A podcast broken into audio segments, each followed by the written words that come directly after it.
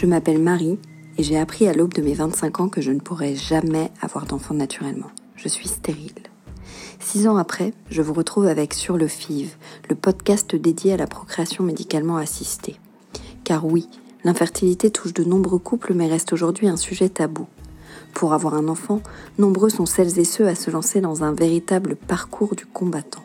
Un protocole long et éprouvant qui remue souvent le couple et son entourage. Alors pour comprendre et lever le voile sur des histoires souvent gardées dans le secret, nous allons à travers les épisodes de Sur le FIV retracer le quotidien de couples en PMA. Mais pas que. Nous nous intéresserons aussi à leurs familles, à leurs amis et aux professionnels de santé qui accompagnent jour après jour ces couples vers leur petit miracle. Des témoignages sur le vif, 100% vrais, pour se sentir moins seul dans ce combat.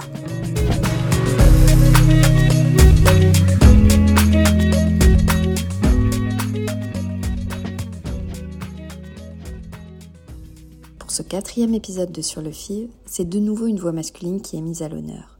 Celle d'Anthony, 28 ans, en couple avec Mélissande depuis presque 10 ans. Après de nombreuses tentatives pour faire un enfant, eux aussi ont dû prendre le chemin de la FIV. Dans un témoignage plein de spontanéité, Anthony revient sur leur parcours, l'entrée en FIV et les échecs rencontrés. Il nous livre sa vision du combat et les changements qu'il a dû opérer dans sa vie de rugbyman, quelque peu fêtard, pour réussir le plus beau projet de son couple, avoir un bébé ensemble. Je vous laisse l'écouter. Il y a aujourd'hui trois ans ou deux ans, euh, voilà, j'ai fait la demande à ma compagne de, de vouloir euh, avoir un enfant avec elle et euh, malgré bon, l'arrêt de la pilule et, plusieurs essais chaque mois, au terme de chaque ovulation, on, on n'arrivait toujours pas à avoir d'embryon. On a commencé un peu à se renseigner pour euh, ben, le système de, PMA. Donc, on a commencé à se renseigner à la clinique de Toulouse, euh, où euh, ben, les premiers entretiens étaient, étaient positifs, on se sentait écouté, on, on avait des, des, personnes qui voilà, s'occupaient de nous, des gynécologues, en fonction de tous les examens qu'on devait passer. Donc ces étapes-là, on était confiants confiant sur le sur le système, sur l'écoute, sur les, les, personnes qui étaient euh, qui étaient à l'écoute. On se sentait euh, on se sentait en, en sécurité. Et euh, donc voilà, aujourd'hui ça va faire euh, un an, un an et demi qu'on est sur euh, sur sur des systèmes de procréation et aujourd'hui, là, voilà, début janvier, on a eu deux échecs, euh, deux échecs en 2019, euh, où euh, le premier, euh, le premier, euh, enfin voilà, il y a eu un, premier échec où moi personnellement, voilà, j'étais, j'étais déçu, mais mais voilà, j'avais encore espoir parce que voilà, on avait soi-disant par rapport au, au remboursement de la sécurité sociale quatre tentatives.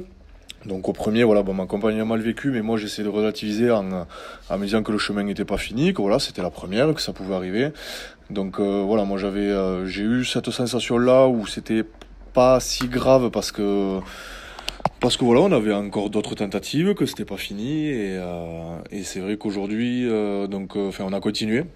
On a persévéré, on, a, on est parti encore, ben voilà, on a suivi les conseils des, des professionnels, on a fait tous les examens pour essayer de comprendre pourquoi la première fois ça n'a pas marché. Donc euh, on a continué pour partir sur, euh, sur une deuxième FIV, qui elle, pareil, euh, s'est avérée et conclue par, par un autre échec. Et là, avec un autre système, c'est-à-dire que avec le système, on va dire, le plus poussé, voilà qui était euh, une FIV euh, IMSI donc euh, et là voilà. Là par contre ça a été pour ma part un, gros échec parce que parce que voilà comme je vous dis c'était la le système le plus poussé et euh, avec bon mais voilà à peu près les mêmes traitements pour madame euh, qui elle se faisait les, les, injections avec les mêmes produits le même dos, dosage etc mais euh, c'était le système qui était euh, qui était pas du tout la enfin la même procédure qui était pas du tout que la première pas du tout la même que la première. Et, euh, et donc là ouais pour pour ma part ça a été un, un gros échec sachant que moi personnellement m'avait demandé ben, niveau hygiène de vie d'arrêter la cigarette parce que j'étais fumeur d'arrêter un peu l'alcool parce que voilà, je suis dans un milieu sportif euh, qui est le rugby et qui euh, qui, qui voilà euh, est un milieu sportif un peu festif. Et, euh, et voilà après avec une hygiène de vie à côté bon je fais quand même régulièrement de sport euh, tous les soirs de la semaine et, le, et les rencontres professionnelles enfin sportives pardon le week-end. Donc j'ai une, une hygiène de vie où je, je fais du sport. Mais à côté voilà on a on est quand même une on a une une vie euh, une vie personnelle un peu mouvementée dans le sens où on a souvent des repas des repas avec des amis etc donc c'est vrai que l'alcool sur ça on m'avait demandé ben, pour la, qualité des, des, spermatozoïdes de, de, ralentir et de stopper entièrement euh, tout ce qui était comme j'ai dit cigarette et alcool. Et euh, également à côté voilà d'essayer d'avoir une, une une alimentation un peu plus saine dans le sens où euh, mais voilà manger un peu plus bio euh, faire attention un peu etc à tout ce qui est viande rouge ben, comme je disais l'alcool boire un peu plus d'eau avoir des, des compléments alimentaires donc ça aussi euh, moi personnellement je m'y suis tenu parce que depuis ben, j'ai 28 ans et et euh, c'est la première fois, si vous voulez, depuis un peu mon adolescence, que j'ai, j'ai eu une, une, hygiène de vie saine. J'ai arrêté du jour au lendemain la cigarette. Bon, j'étais pas un gros fumeur, je fumais, on va dire, entre 10 et 15, euh, enfin, entre 5 et, 10 et 15 cigarettes par jour, voilà, suivant les, périodes ou les, week-ends, etc. Et euh, donc voilà, ça c'est du jour au lendemain à tout stopper, à s'y tenir, à faire du sport, à se défouler. Donc voilà, une hygiène de vie, euh, je pense, euh, sans prétention irréprochable. Et euh, avec bien sûr de temps en temps se, se faire plaisir, mais sans, l'excès. Et euh, voilà, donc la deuxième, comme je dis, après tous ces efforts, euh, tous ces efforts, ça a été une, un, un, gros coup sur la tête parce que parce qu'on se rend compte qu'en fait les efforts sont euh, sont pas récompensés. Donc euh, ils sont pas récompensés. Donc en fait on on a ben après on a attendu euh, pour la troisième euh, tentative FIV, sauf que sachant que la, la clinique nous a dit que ben, ça serait la dernière. Voilà, donc il y aurait pas de quatrième parce que vu qu'apparemment on aurait fait euh, la deuxième qui était la plus poussée, euh, ils nous proposeraient une autre solution, mais sachant qu'ils n'ont pas plus, en fait on repartirait sur le même système, les mêmes dosages les mêmes, euh, les mêmes, euh, on va dire piqûres pour Madame. Euh, moi pareil au niveau de mon hygiène, tout ce qui est cigarettes, alcool, etc. et alimentation. Donc on, en fait on aurait une, une solution supplémentaire et, euh, et, et, donc là gros échec parce qu'on part pas confiant, c'est-à-dire que vu que la, la deuxième a été euh, un échec et euh, on, enfin moi personnellement je le vis pas, je suis pas confiant. Euh, comparé entre la première et deuxième où là moi j'étais confiant, je me disais que ça y est ça allait marcher et qu'on allait euh, en voir la fin du chemin, mais mais non donc là ben, sur Toulouse en fait on, on, on, je pense qu'on va laisser tomber. Et euh, madame, enfin ma compagne, elle s'est renseignée euh, via des groupes euh, sur les réseaux sociaux d'une clinique à Montpellier, qui elle apparemment, euh, par rapport à ses, ses qualités ovocytaires, euh, aurait des solutions déjà de traitement, de produits. sachant que bon voilà, c'est plusieurs professionnels, on a toujours les, des avis différents, des propositions de, de, de systèmes différents. Donc, donc on, Là, sur la, sur la partie à Montpellier, je suis un peu plus confiant parce que, voilà, comme je vous dis, les, les produits pour madame ne seront pas les mêmes. Pour moi, ben, ça change rien parce que voilà, je, je suis resté sur une hygiène de vie euh, propre.